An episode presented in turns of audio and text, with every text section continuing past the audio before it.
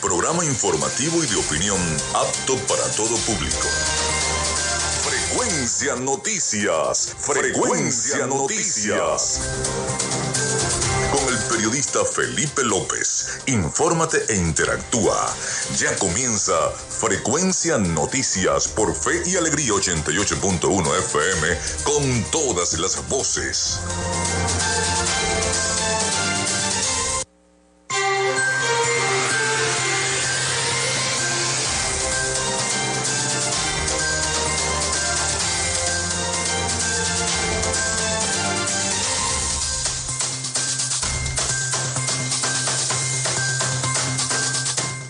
Buenos días amigos, ¿cómo están? Son las 11 y 5 minutos de la mañana acá en Fe y Alegría 88.1 FM y su programa Frecuencia Noticias. Desde este momento estamos conectados con toda la información.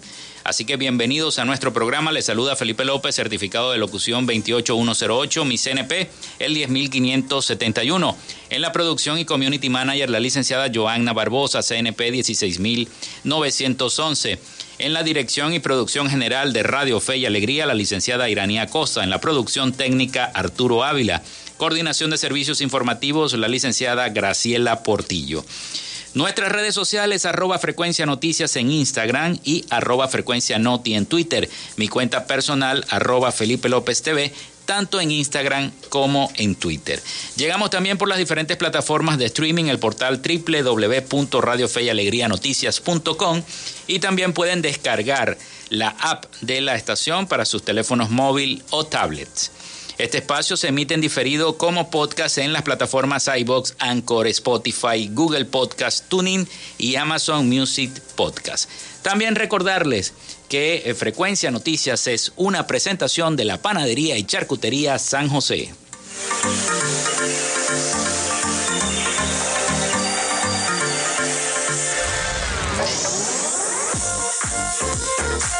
Si estás buscando el mejor pan de la ciudad para tu hogar o piensas en un emprendimiento de comida rápida y necesitas el pan de hamburguesa o perro caliente más sabroso de Maracaibo, en la panadería y charcutería San José te estamos esperando con la mejor atención y el pan más caliente y delicioso.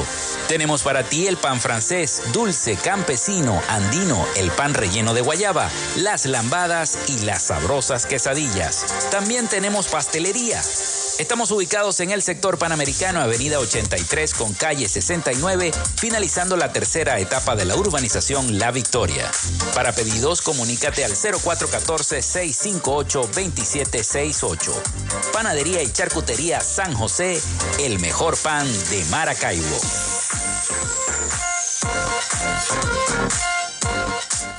Y también lo hacemos en una presentación de la gente de Oasis Car Wash Multiservicios.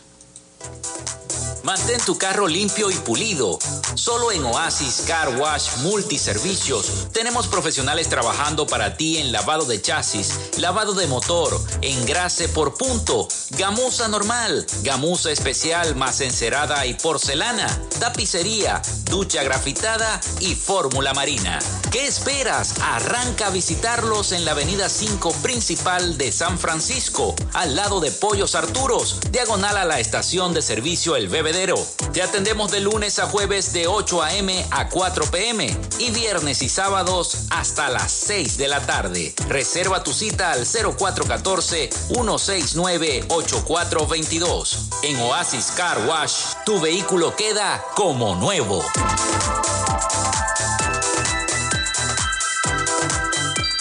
Y aprovecha las ofertas, las promociones en Oasis Car Wash Multiservicios. Chasis más trapeo de motor más gamuza normal por tan solo 15 dólares por carro y 17 dólares por camioneta. También chasis más lavado de motor más gamuza especial más encerada con el precio de la promo 18 dólares para todos los carros y 22 dólares para camionetas. Servicio completo para camiones chasis más lavado de motor más gamuza a partir de 25 dólares. Y también es una presentación de la gente de Social Media Alterna.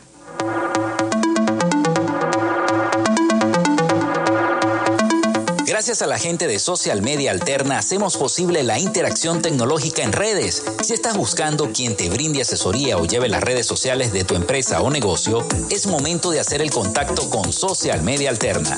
Diseño de logos profesionales, community manager, diseño y administración de páginas web, podcast y radio online. Haz crecer tu negocio y la idea que tienes en mente en este momento. Llámalos al 0424 634 8306 o contáctalos en arroba social media alterna y establece ya un plan de contrato para llevar tus proyectos y productos profesionalmente en redes sociales. Recuerda, es Social Media Alterna.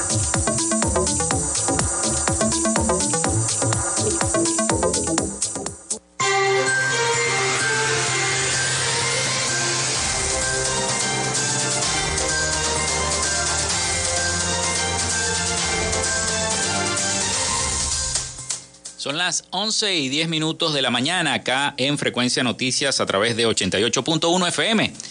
Bueno, hoy es 22 de marzo, martes 22 de marzo. Y un día como hoy nace Charles Pfizer en 1824, químico y farmacéutico alemán, cofundador de la farmacéutica Pfizer. Charles and Company en el año 1849, junto a su primo Charles Erhardt de, en Brooklyn, Nueva York, Pfizer Inc.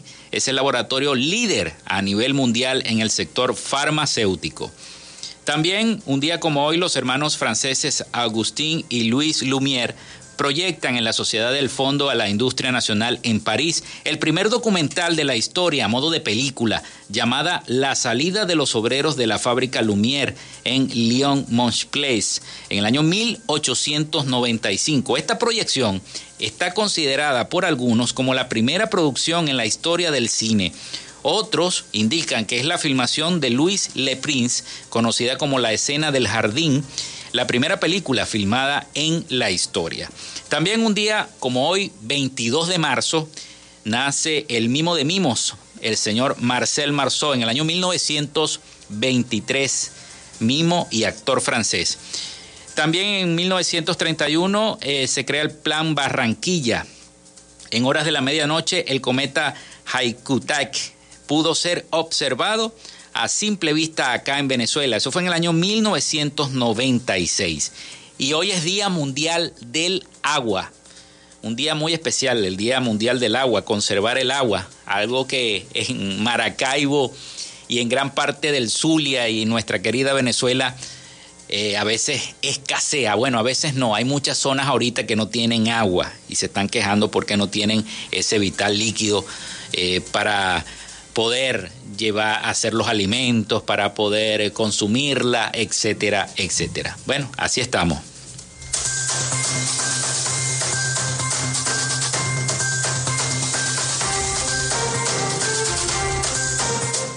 Bueno, vamos ahora con el reporte del COVID. Los casos de COVID hasta el momento en las últimas 24 horas se registraron en Venezuela dos nuevos fallecimientos por causa de esta enfermedad, con lo que la cifra de muertes desde el inicio de la pandemia alcanzó los 5.670, informó este lunes el ministro de Comunicación Freddy Ñáñez.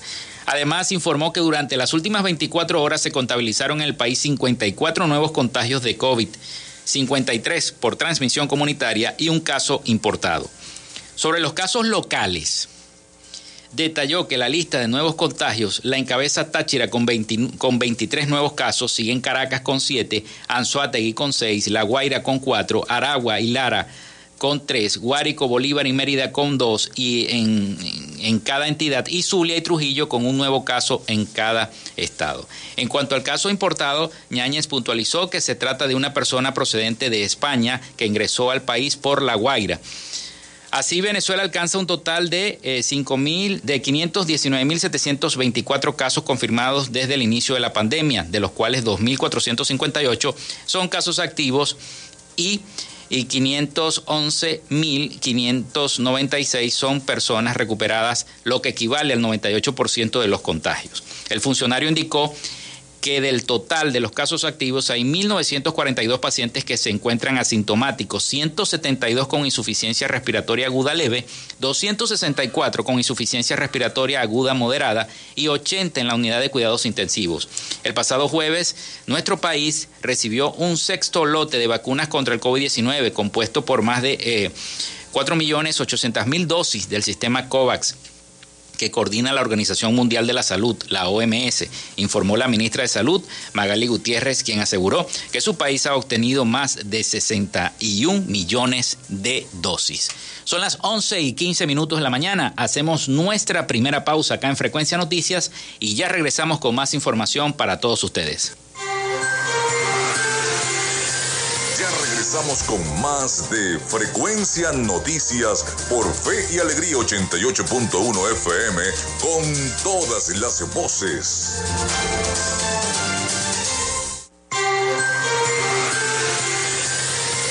Estás en sintonía de Frecuencia Noticias por Fe y Alegría 88.1 FM con todas las voces.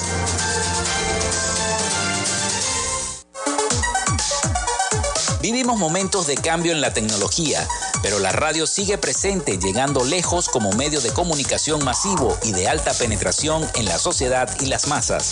Es por ello que te invitamos a formar parte de ella publicitando tu producto, emprendimiento o negocio. Enlaza tus redes sociales con el medio radiofónico y verás los resultados de una inversión efectiva. Desde Frecuencia Noticias te invitamos a formar parte de nuestro patrocinio. Comunícate con nosotros y comienza desde ya esta inversión que hará crecer tu emprendimiento o negocio al instante. Escríbenos al correo frecuencianoticiasbe.gmail.com o comunícate por los teléfonos 0424-666-7752 o 0424-634-8306.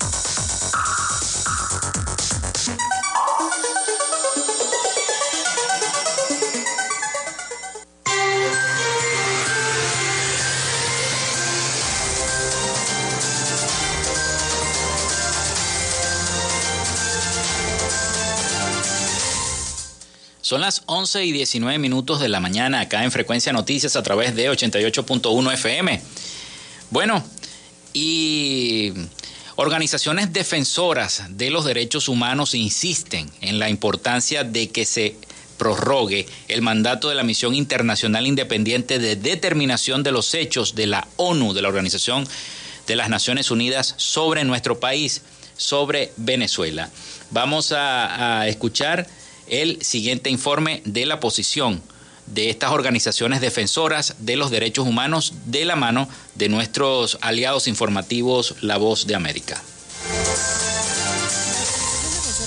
Humanos rechazó los pronunciamientos del representante de Venezuela ante la ONU, Héctor Constant, que descalificó la actualización del informe de la Misión Internacional Independiente de Determinación de Hechos sobre Venezuela, presentado el viernes, y en el que, entre otras cosas, alertó que el director de la organización no gubernamental Fundaredes, Javier Tarazona, estaría siendo sometido a torturas. Marino Alvarado, representante de Provea, considera que la reacción del Estado venezolano expresa la poca voluntad de rectificar frente a un panorama de derechos humanos que no solamente la misión de determinación, sino otros organismos internacionales y las propias organizaciones de derechos humanos. Alvarado insistió en que en septiembre el Consejo de Derechos Humanos de la ONU debe prorrogar el mandato de la misión de determinación de hechos por considerar que los aportes son positivos para mejorar la situación de derechos fundamentales en el país. En tanto, Ali Daniels, director de Acceso a la Justicia, reiteró la necesidad de que se preste atención médica inmediata a todos los privados de libertad en Venezuela, y que los presos políticos sean liberados. Además, se refirió a la reducción de las penas contra funcionarios detenidos por cometer violaciones a los derechos humanos. Nos demuestra cómo eh, estas condenas en realidad son una verdadera burla a la justicia y por eso es importante que la misión nos dé esta información que demuestra que los cambios en Venezuela no, no han hecho otra cosa más que mantener el velo de impunidad que se mantiene sobre los crímenes de lesa humanidad. La misión anunció que están ampliando sus actuales investigaciones a las más altas cadenas de mando en Venezuela. Carolina Alcalde, Voz de América, Caracas.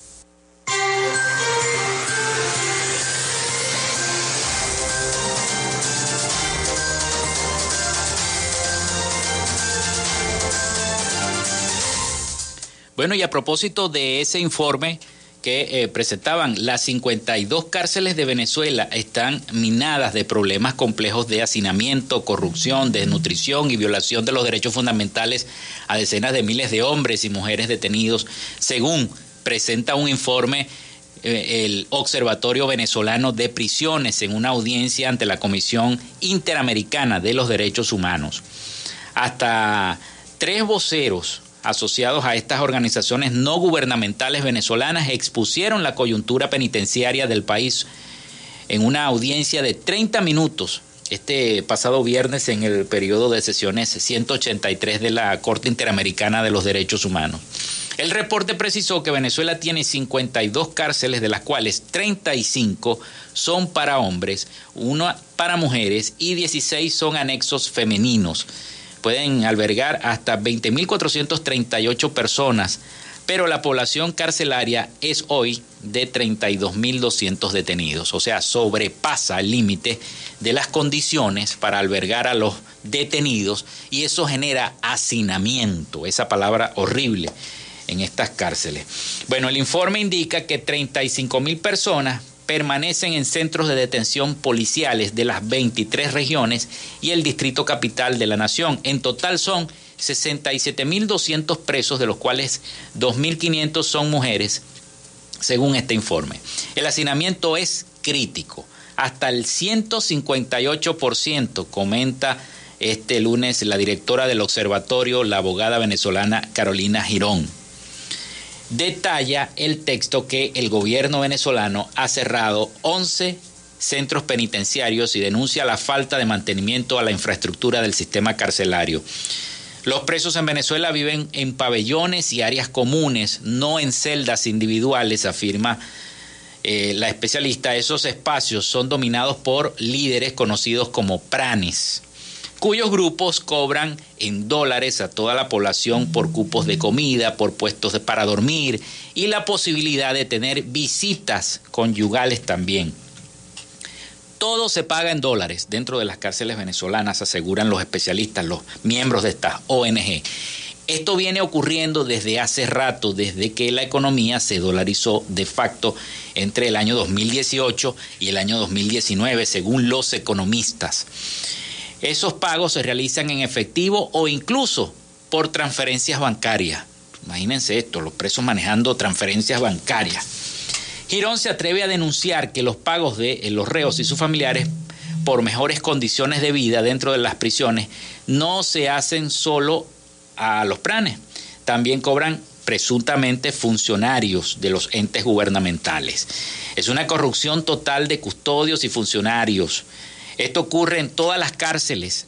Hay, haya pranes o no haya pranes. Advierten tras su audiencia, la audiencia del viernes con los funcionarios de la ONU. Si el familiar de un preso desea llevar a determinada cárcel de Venezuela una naranja o un envase de agua potable adicional, le cobran por todo, le cobran. Esos cobros obligan a que los familiares vendan electrodomésticos en seres del hogar, tengan que pedir afuera, en realidad es una situación muy difícil. Llegas a, sus casas y están desmanteladas, tienen que pagar para que su ser querido dentro de ese centro penitenciario siga con vida. Cobran todo, hasta por respirar, aseguró Carolina Girón. El gobierno del presidente Nicolás Maduro niega que esta crisis en las cárceles y eh, exista y desmiente que Pranes dominen esos espacios. En el primer semestre del 2021 liberó a cientos de detenidos bajo el denominado régimen de confianza tutelada como parte de una política de prevención contra el COVID-19. Según el Poder Ejecutivo, los reos venezolanos reciben cátedras de formación política y de patria mediante la enseñanza de historia nacional y de valores, asegura el mandatario nacional. El presidente designó en 2021 una comisión para liderar una revolución judicial a fin de terminar con los retardos procesales y el hacinamiento en las cárceles. Fueron nombradas seis comisiones integradas por miembros de los cuerpos policiales, la Fiscalía del Tribunal Supremo de Justicia y ministerios del gobierno central. Y bueno, la desnutrición severa que se vive en las cárceles venezolanas y está presente en cada uno de estos detenidos. la desnutrición es un asunto grave y en escalada en las cárceles de nuestro país. Entre el 2017 y enero del 2022, 960 personas fallecieron en las prisiones del país y 412 de ellas murieron por enfermedades derivadas de la falta de alimentación. En calabozos policiales murieron 70 detenidos y en ese mismo periodo 261 por desnutrición. Entonces, 773 de los 1.730 presos fallecidos perecieron por desnutrición, según denuncia el Observatorio Venezolano de Prisiones. Bueno, una nota interesante que está publicada precisamente en, la pueden buscar, en La Voz de América. Allí está esta, esta nota, esta investigación que, que hicieron eh, La Voz de América, que sustenta este pronunciamiento y este audio que escuchábamos reciente de que las organizaciones defensoras de derechos humanos insisten en la importancia de que se prorrogue el mandato de la Misión Internacional Independiente de Determinación de los hechos de la ONU sobre nuestro país, sobre Venezuela. 11 y 28 minutos de la mañana, hora del avance informativo de Radio Fe y Alegría. Hacemos nuevamente la pausa y ya regresamos con todos ustedes nosotros. Ya regresa Frecuencia Noticias por Fe y Alegría 88.1 FM con todas las voces.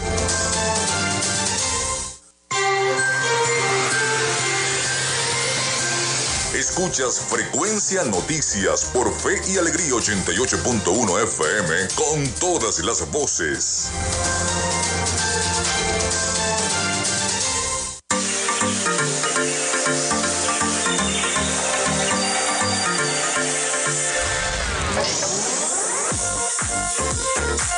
Si estás buscando el mejor pan de la ciudad para tu hogar o piensas en un emprendimiento de comida rápida y necesitas el pan de hamburguesa o perro caliente más sabroso de Maracaibo, en la panadería y charcutería San José te estamos esperando con la mejor atención y el pan más caliente y delicioso. Tenemos para ti el pan francés, dulce, campesino, andino, el pan relleno de guayaba, las lambadas y las sabrosas quesadillas. También tenemos pastelería Estamos ubicados en el sector panamericano, Avenida 83 con calle 69, finalizando la tercera etapa de la urbanización La Victoria. Para pedidos, comunícate al 0414-658-2768. Panadería y Charcutería San José, el mejor pan de Maracaibo.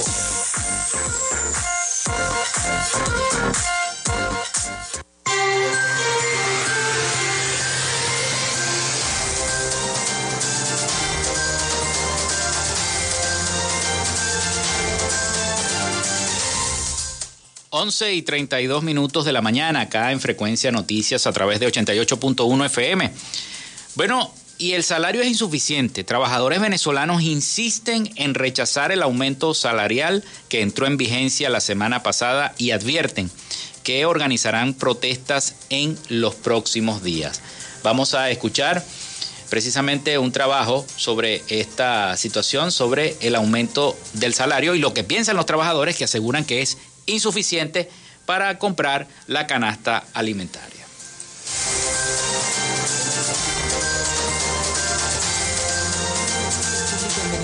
Un monto que resulta insuficiente para costear la canasta básica alimentaria, que en febrero se ubicó en 353 dólares mensuales, según el Observatorio Venezolano de Finanzas. Mauro Zambrano, dirigente sindical del sector sanitario, insiste en que el sector que representa exige que, tal y como expone la Constitución de Venezuela en el artículo 91, los trabajadores obtengan un salario suficiente que les permita vivir con dignidad y cubrir sus necesidades básicas.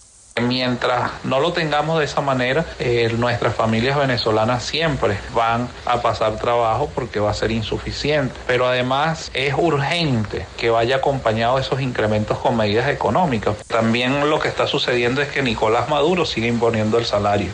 A juicio de Zambrano, el salario debe estar anclado al dólar y no al petro, token creado por el gobierno del presidente Nicolás Maduro como una vía para cancelar prestaciones sociales y que, según especialistas, ha generado más preguntas que respuestas. En tanto, Julio García, representante sindical del sector de enfermería, asegura que en los próximos días los trabajadores continuarán protestando en las calles para exigir mejoras salariales. Que se respeten todo lo que tiene que ver con los contratos colectivos, con las prestaciones sociales y que nosotros de una vez por todas podamos tener ingresos reales y tener ahorros suficientes.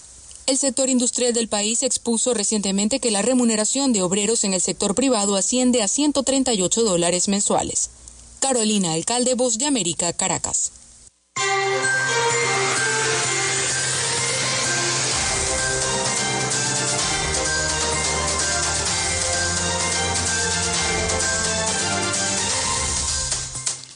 Bueno, y parece que sí van a haber protestas en varios sectores laborales. Se están organizando estas protestas en los próximos días. Bueno, el presidente de Conindustria, Luigi Picela, reconoció que en reuniones con el Ejecutivo no hay diferencias en temas económicos, pero lamentó que algunos sectores extremos limiten los avances de estas reformas. Internamente el gobierno tiene sus problemas, tienen extremistas, a veces saben lo que están haciendo, pero les cuesta ponerlo en práctica, comenta Picela, presidente de Conindustria.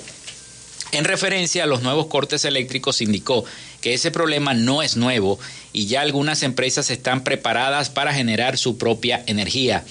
Agregó que en este último trimestre habían mejorado el suministro eléctrico, pero eh, estos nuevos planes de racionamiento podrían impactar la capacidad de producción, especialmente si no se cumplen los horarios de cortes establecidos.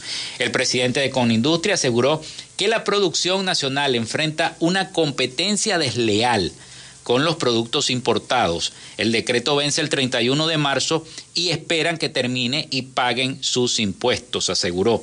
Por otra parte, señaló que la nueva ley del impuesto a las grandes transacciones es sumamente perjudicial para el sector. Estimó que la medida repercutirá en algunos casos entre el 10% y el 12% de incremento en los precios de los productos. Así que los productos van a aumentar, lo está diciendo el propio presidente de Conindustria. Picela indicó que en este momento la industria venezolana trabaja a 27% de su capacidad instalada, mientras que en otros países como Colombia se trabaja con el 82%. Bueno, vamos a esperar, vamos a esperar a ver qué va a pasar. Nos vamos a Miami con el reporte de las noticias de Latinoamérica con el periodista Rafael Gutiérrez Mejías. Adelante Rafael con el reporte. Noticias de Latinoamérica. Un juez del Supremo de Brasil anuló el día domingo la suspensión del servicio de Telegram en el país, después de que la plataforma retiró informaciones falsas publicadas por el presidente Jair Bolsonaro, entre otras determinaciones judiciales. La decisión de anular el bloqueo de Telegram fue adoptada por el juez Alexandre de Moraes, quien el pasado viernes había ordenado suspender las operaciones de la aplicación en el país debido a sus reiterados incumplimientos de órdenes judiciales. Entre otros puntos, se exigía la retirada de información falsa difundida por Bolsonaro. Se demandaba que la empresa explicase su plan para combatir la desinformación y nombrase a un representante legal en Brasil, algo con lo que aún no había cumplido y que según las leyes nacionales es un requisito para operar en ese país.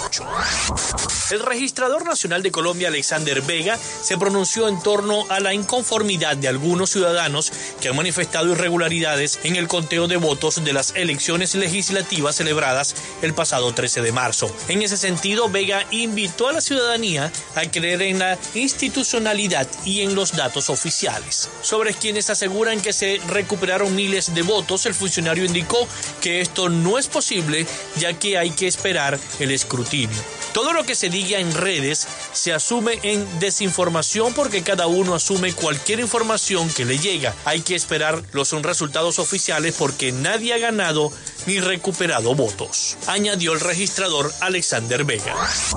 La ley de urgente consideración, popularmente conocida por las siglas LUC, llegó al Parlamento uruguayo con el gobierno de Luis Lacalle Pou en el mes de marzo del año 2020. Fue la primera ley que promulgó el Poder Ejecutivo, que pasó con mayoría parlamentaria gracias a la coalición multicolor de partidos de derecha que se formó durante la campaña electoral. Se trata de un conjunto de 476 artículos que cambiaron varias normas, la ley insignia del gobierno de Luis Lacalle Pou. Dentro de los artículos vinculados a la seguridad pública, se duplicaron las penas para adolescentes que delinquen, se aumentó la condena para el tráfico de droga y se crearon nuevos delitos. Con respecto a la educación, se eliminaron los consejos desconcentrados, se incorporaron nuevos mecanismos de validación de la formación docente y nuevos estatutos para funcionarios docentes y no docentes. Las reformas de seguridad y de educación son dentro de la ley no solo las temáticas más candentes a nivel público, sino que además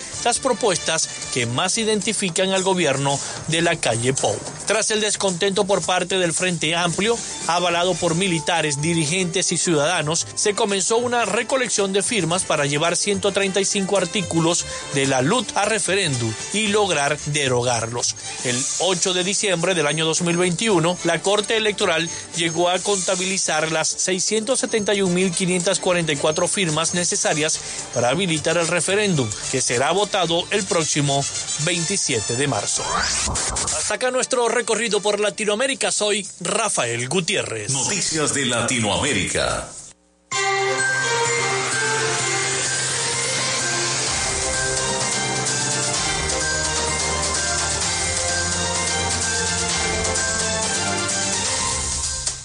Bueno, son las 11 y 40 minutos de la mañana. Muchísimas gracias a Rafael Gutiérrez Mejías por el reporte de las noticias de Latinoamérica. Por, por cierto, le queremos brindar todo el apoyo el respaldo a nuestro colega Rafael Gutiérrez Mejías, quien perdió a su hermano Javier Gutiérrez, me dice la producción, Javier Gutiérrez Mejías también, acá en la ciudad de Maracaibo, hecho ocurrido en la ciudad de Maracaibo. Bueno, nuestro abrazo de solidaridad y de, y de pésame para todos los familiares de nuestro colega Rafael Gutiérrez Mejías por la pérdida, sentida pérdida de su hermano. Bueno, y un grupo de casi 200 migrantes venezolanos atacó con explosivos una base militar en Colombia. Fíjense esto, dejando un soldado muerto y varios heridos, informó un alto mando castrense. El incidente ocurrió el día sábado en El Tarra, un municipio del fronterizo departamento del norte de Santander, en Colombia. Según el general del ejército Omar Sepúlveda, un militar murió por un artefacto explosivo y al menos 16 resultaron heridos producto de esta azonada. De los 200 atacantes, aproximadamente el 95%, según dice el general, eran civiles venezolanos que están siendo captados instrumentalizados por las disidencias de las ex guerrilla la FARC, dijo Sepúlveda a los medios de comunicación colombianos este lunes. Los migrantes pretendían apoderarse del cuartel utilizando explosivos improvisados, caucheras, palos y bombas Molotov que eh, para crear ahí un asentamiento, aseguró el responsable castrense. Sepúlveda responsabilizó del ataque al jefe disidente John Michas, quien comanda una fracción de rebeldes que no se acogieron al acuerdo de paz del 2016 y opera en esa región clave para la producción de la hoja de coca, el principal componente de esta droga que es la cocaína. Bueno, el Tarra integra la región del Catatumbo considerada por la ONU como el lugar con más narcocultivos del mundo, con unos eh, 40.080 hectáreas sembradas. Múltiples grupos armados se disputan las rentas de ese negocio allí en Colombia. El ejército anunció que efectivos del escuadrón antidisturbios se movilizarán hasta ese municipio. Las autoridades locales detectaron un toque de queda hasta la mañana de hoy martes. Con 1,8 millones de personas, Colombia es el principal receptor de migrantes venezolanos que huyen de la crisis económica y social de eh, nuestro país, de Venezuela. El presidente de Colombia, Iván Duque, acusa a su par, Nicolás Maduro, de dar refugio y protección a guerrilleros que imponen su ley en esa convulsa frontera entre nuestro país y entre Colombia. Son las 11 y 43 minutos de la mañana, hacemos nuestra nueva pausa y ya regresamos con todos ustedes. Regresamos con más de Frecuencia Noticias por Fe y Alegría 88.1 FM con todas las voces.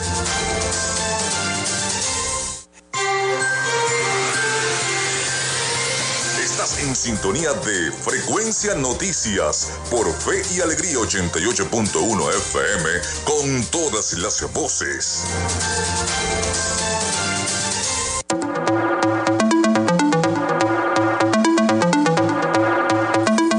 Gracias a la gente de Social Media Alterna hacemos posible la interacción tecnológica en redes. Si estás buscando quien te brinde asesoría o lleve las redes sociales de tu empresa o negocio, es momento de hacer el contacto con Social Media Alterna. Diseño de logos profesionales, community manager, diseño y administración de páginas web, podcast y radio online.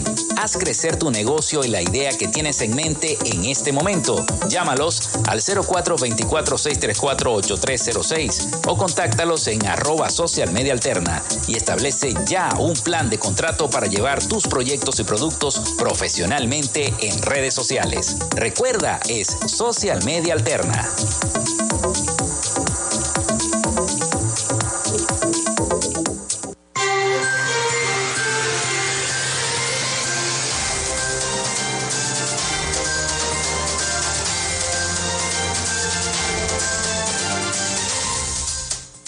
Bueno, son las 11 y 47 minutos de la mañana acá en Frecuencia Noticias a través de 88.1 FM en este último segmento de nuestro programa por el día de hoy. Seguimos con más información para todos ustedes y es que el fiscal general Tarek William Saab anunció que presentará ante la Asamblea Nacional un proyecto de ley para prevenir el acoso escolar. Primero consultaremos con algunas organizaciones que llevan estos casos ante antes de entregar el proyecto de ley para prevenir el acoso sexual, el acoso escolar, perdón, expresó Saab durante una entrevista transmitida a través del canal del Estado.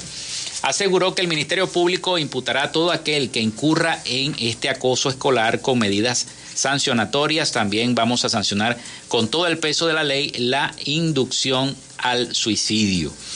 También hizo referencia al adolescente merideño José Gabriel Torres, quien intentó suicidarse tomando un herbicida tras recibir burlas a causa de su dificultad en el habla y ahora lucha por su vida en el Hospital Universitario de los Andes en el estado Mérida.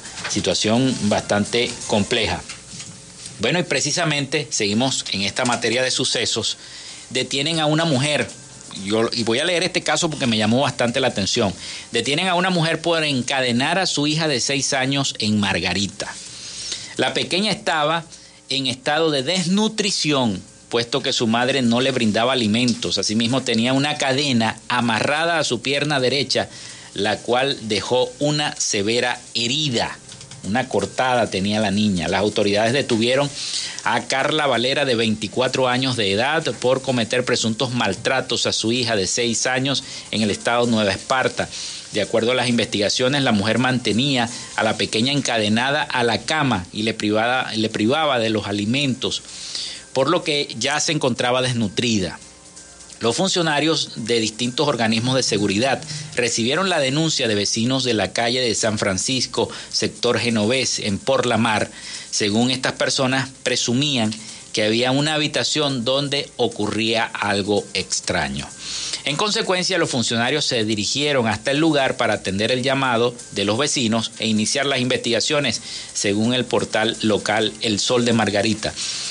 Por lo tanto, encontraron a esta niña en un grave estado después de días de maltratos por parte de su progenitora. Los funcionarios detallaron que la pequeña estaba en estado de desnutrición, puesto que su propia madre no le brindaba estos alimentos, asimismo tenía una cadena amarrada a su pierna derecha, la cual le dejó una severa herida, una severa lesión en esa pierna. Aparte de eso, las autoridades precisaron que la menor estaba dormida en el suelo cuando ingresaron a la vivienda. Incluso estaba junto a desechos fecales acumulados desde hace varios días, puesto que su, mamá no los recogía. Tras percatarse de la gravedad de la situación, las autoridades aprendieron a Valera por los maltratos, también detuvieron a su pareja, Omar Pérez, de 57 años de edad, quien compartía la habitación con ellas. La pareja resultó detenida y presentada ante la Fiscalía del Ministerio Público.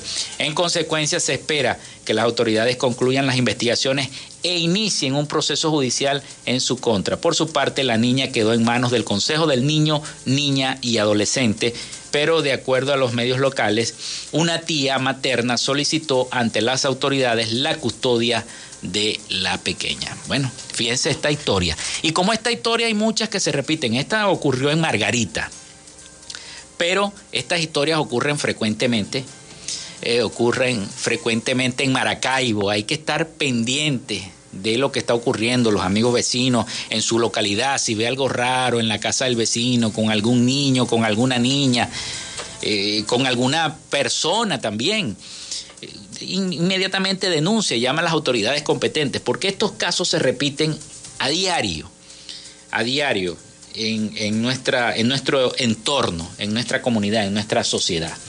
La verdad que es es alarmante esta situación que estamos padeciendo y que estamos viviendo en nuestro país. Porque llama a la reflexión, llama a la reflexión lo que está ocurriendo. Este caso de verdad nos impresiona a todos, a todos.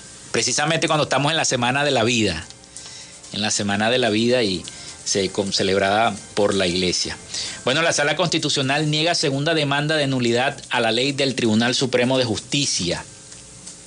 Dos días hábiles tardó la Sala Constitucional del Tribunal Supremo de Justicia en declarar sin lugar la demanda de nulidad por inconstitucionalidad al respecto de la nueva ley orgánica del TCJ aprobada en enero por la Asamblea Nacional que controla el oficialismo que introdujo el jueves 17 de marzo el magistrado emérito Pedro Rondón Haas ante esta instancia. En el sumario de la sentencia, eh, con fecha del 21 de marzo del 2022, el TCJ informa que la magistrada ponente fue Lourdes Suárez Anderson, quien declaró competente a la sala para tomar tal decisión que incluye la negativa a dictar una medida cautelar que detuviera la aplicación del instrumento jurídico por el cual avanza el proceso de designación de los nuevos magistrados del Poder Judicial. La página web del TCJ aún no permite la lectura completa de la decisión, sino tan solo su sumario. Allí se especifica que el magistrado Arcadio Delgado Rosales no firmó la sentencia por motivos justificados, que tampoco eh, se puede conocer hasta no leer el fallo completo. El magistrado emérito Pedro Rondón Haas denunció que su escrito de demanda ante la Sala Constitucional que, eh, que la nueva ley del TCJ viola la Carta Magna repetidas veces, contabilizando al menos 11 artículos irrespetados, subyuga el Poder Judicial a la Asamblea Nacional, politiza el proceso de designación de magistrados y violenta el rol de la propia sala como máximo intérprete de la Carta Magna. Imagínense ustedes. La ponente Lourdes Suárez Anderson, presidenta de la Sala Constitucional y magistrada eh, express, como fue calificada por la oposición desde el año 2015, está postulada ante el Comité de Postulaciones Judiciales que determinará quiénes deben asumir las riendas del Poder Judicial para repetir en el cargo. De ser designada nuevamente para portar la toga, pudiera eh, completar 18 años en su despacho, a pesar de que la Constitución habla de un periodo máximo de 12 años sin repetición, pero los magistrados siguen repitiéndose. En la Asamblea Nacional actual avanza el proceso de selección de los nuevos magistrados. 20 personas y sus respectivos suplentes serán nombrados en los próximos días para asumir los cargos que reducirán la actual conformación de 32 magistrados principales y suplentes. La lista más reciente eh, resultante del primer corte y de atender impugnaciones alcanzada, alcanzaba los 271 nombres que no se han dado a conocer. Por lo tanto, es imposible conocer públicamente si la diputada Gladys Requena presuntamente integra el Comité de Postulaciones Judiciales y cuyo nombre aparece en la primera lista de postulados del TCJ. Ramón Flores, ex suplente en la Asamblea de Nacional de 2015 de eh, mm, Luis Parra y también integrante del comité, o Guillermo Luces, militante de Voluntad Popular, a quien el TCJ le entregó el control de la tarjeta partidista, fueron descartados por incumplir requisitos constitucionales. Este lunes 21 de marzo, el día de ayer, también el Contralor General Elvis Amoroso anunció que el martes 22, o sea, hoy, entregarán a la Asamblea Nacional electa en 2020 la lista de postulados a los cargos de magistrados del Tribunal Supremo de Justicia, director de la Escuela de Magistratura e inspector de tribunales, luego de que el Poder Ciudadano revisara los nombres y determinara que son ciudadanos que cumplen con todos los requisitos, todos son muy bien calificados, aseguró el Contralor General Elvis Amoroso.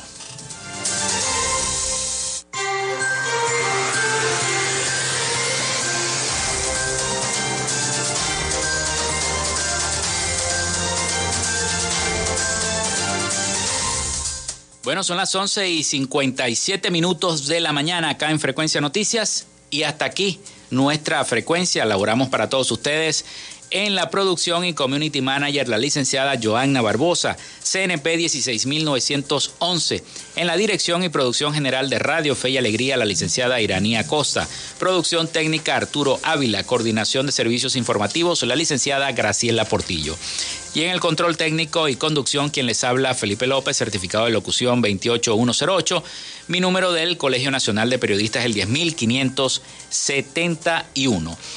Y recuerden que llegamos a todos ustedes gracias a la panadería y charcutería San José. Si estás buscando el mejor pan de la ciudad para tu hogar o piensas en ese emprendimiento de comida rápida o necesitas un pan de hamburguesa o perro caliente, en la panadería y charcutería San José te están esperando con la mejor atención y el pan más caliente y delicioso.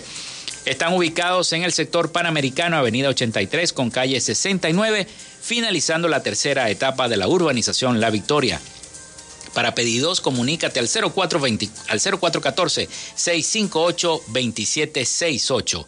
Panadería y Charcutería San José, el mejor pan de Maracaibo. Y también a nombre de Oasis Car Wash Multiservicios. Están ubicados en la avenida 5 principal de San Francisco, al lado de Pollos Arturos, diagonal a la bomba El Bebedero. Para atender tu vehículo, para lavar tu vehículo, llama al 0414-169-88422. Y también lo hicimos a nombre de Social Media Alterna. Gracias a la gente de Social Media Alterna hacemos posible la interacción tecnológica en redes sociales. Si estás buscando quien te brinde asesoría o lleve las redes sociales de tu empresa o negocio, es momento de llamar a Social Media Alterna. Haz crecer tu negocio, llámalos al 0424-634-8306 o a través del Instagram arroba social media alterna. Bueno, entonces les deseamos que todos tengan un feliz día.